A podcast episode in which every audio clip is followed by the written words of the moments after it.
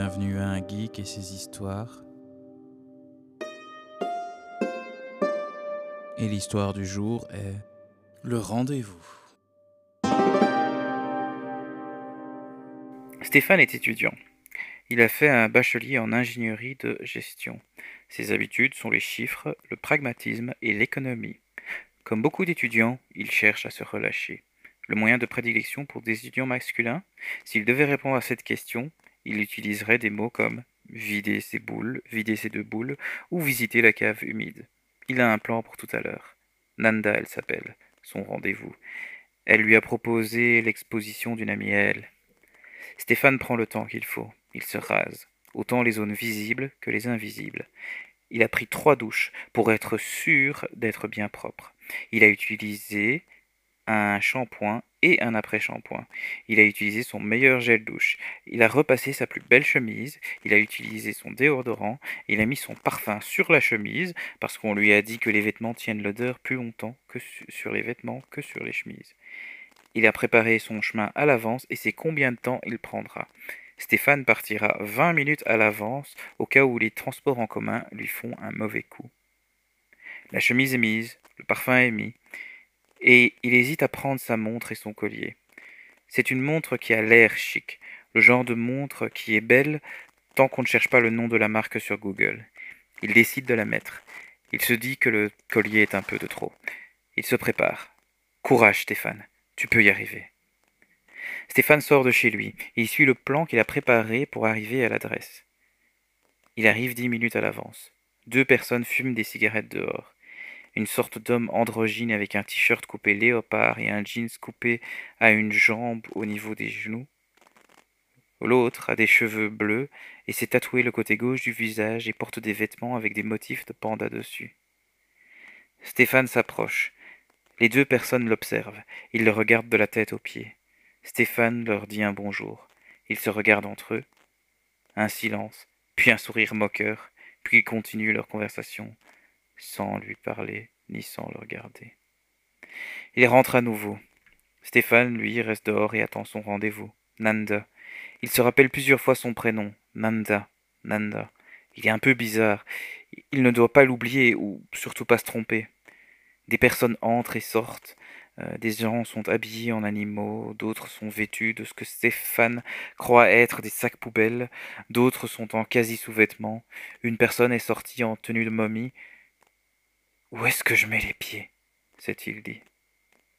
Elle, pardon, Nanda, est déjà quinze minutes en retard. Stéphane se fait du souci. Il décide de l'appeler. Je suis à l'intérieur, entre. Stéphane aurait aimé avoir été prévenu. Il fait la file, il sait voir le guichet, il est le seul portant des vêtements normaux. Devant lui se trouve une dame habillée de serpents qui l'entoure de partout sur, sur son corps. Les serpents révèlent seulement le ventre et les jambes. Derrière lui se trouve un couple couvert de feuilles vertes. Il remarque plus loin que les gens reçoivent des, petites cordes, des petites cordes attachées à leurs poignets. Ils peuvent ensuite entrer en les montrant euh, au portier. Son tour arrive enfin. Il tend son bras droit. C'est cinquante euros pour entrer. Hein? Mais personne n'a payé avant moi. Ils avaient des préventes. Regarde. La dame au guichet, une dame nue, mais peinte dans plein de couleurs différentes, lui, monte, lui pointe son doigt vers une pancarte. La pancarte affiche en effet le prix de cinquante euros. Stéphane regarde dans les yeux de la vendeuse. Il est persuadé qu'elle se fout de lui. Ces gens, n'avaient pas présenté de ticket ou de, ou de smartphone prouvant qu'ils ont acheté la prévente. Il n'a pas le temps de faire un drame. Une femme, pardon, Nanda l'attend. Il paye par carte et reçoit sa bandelette. Il entre enfin dans le bâtiment. Une fois la porte ouverte, l'odeur lui claque ses narines, une sorte d'odeur de soufre, de brûlé, de carbonisé. Il regarde autour de lui et voit en haut en grandes lettres Bienvenue en enfer. Merde. Dans quoi je me suis fourré? Seigneur, aide-moi.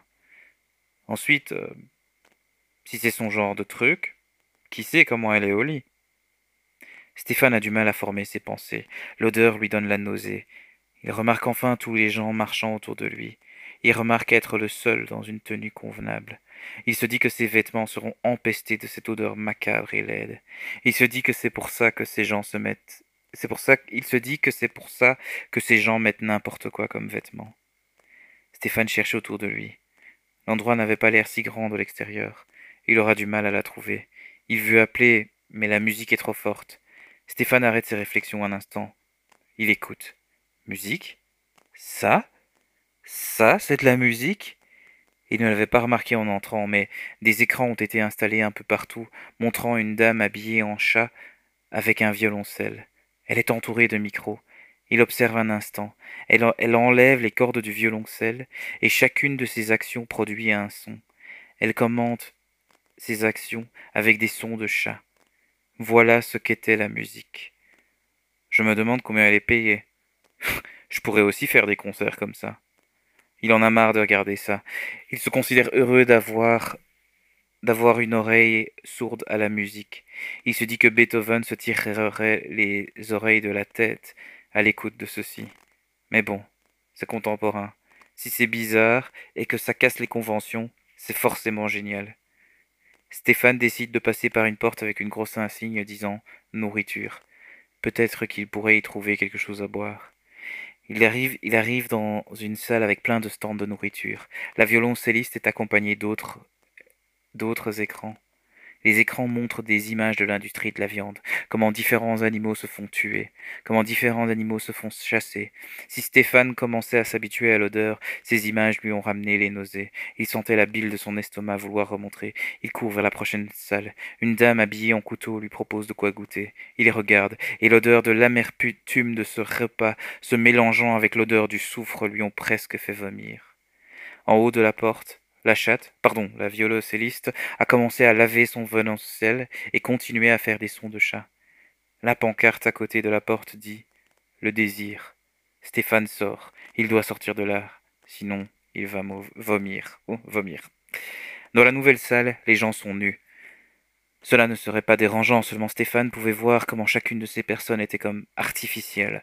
Les seins beaucoup trop gros, du botox dans le visage donnant des visages monstrueux, des liftings censés étirer et cacher les rides, mais du coup créant des peaux complètement inhumaines, des sexes impossiblement gros et dégueulasses par leur forme bizarre, ainsi que des jambes complètement rasées, montrant des peaux mortes, vertes, bleues et vieilles. Il suit un chemin vers la droite, il arrive dans un couloir, il a réussi à fuir ses nus. Le couloir a quelques affiches sur, ses murs.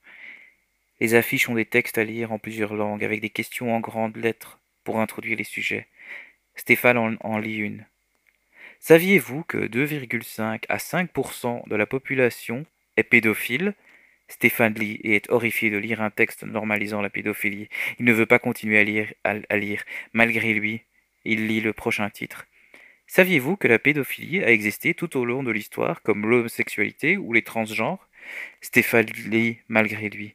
Il commence à respirer trop rapidement en lisant ce texte. Il raconte la vie de pédophile. Le texte raconte la vie de pédophiles célèbres et, et influents de l'histoire de l'humanité. Il continue. La porte est plus loin. Saviez-vous qu'il existe, saviez-vous qu'il existe des groupes qui se battent pour les droits des pédophiles? Stéphane ne veut pas lire ce texte. Il fonce devant lui. Il semble s'habituer à l'odeur du soufre. Une porte est devant lui. Il y a beaucoup de décorations autour de la porte. La porte en est transformée dans une sorte de sexe féminin. Encore des trucs? Ça n'en finit jamais ici. Il ouvre la porte et passe à travers. Un liquide tombe sur lui. Il regarde. C'est gluant, rouge et foncé. Il sent, puis goûte. Il connaît ce goût. C'est du sang. C'était trop pour Stéphane. Il a vomi à ce moment. Son bon pantalon, ruiné pour la soirée, sa chemise, blanche aussi, sa montre, probablement aussi. Stéphane semble pleurer.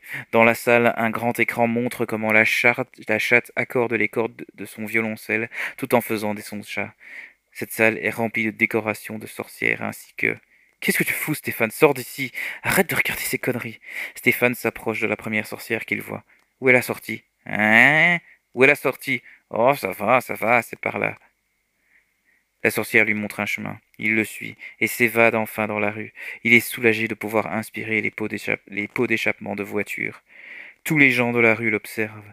Ses vêtements sont ruinés et il pue. Stéphane en a marre. Il rentre chez lui.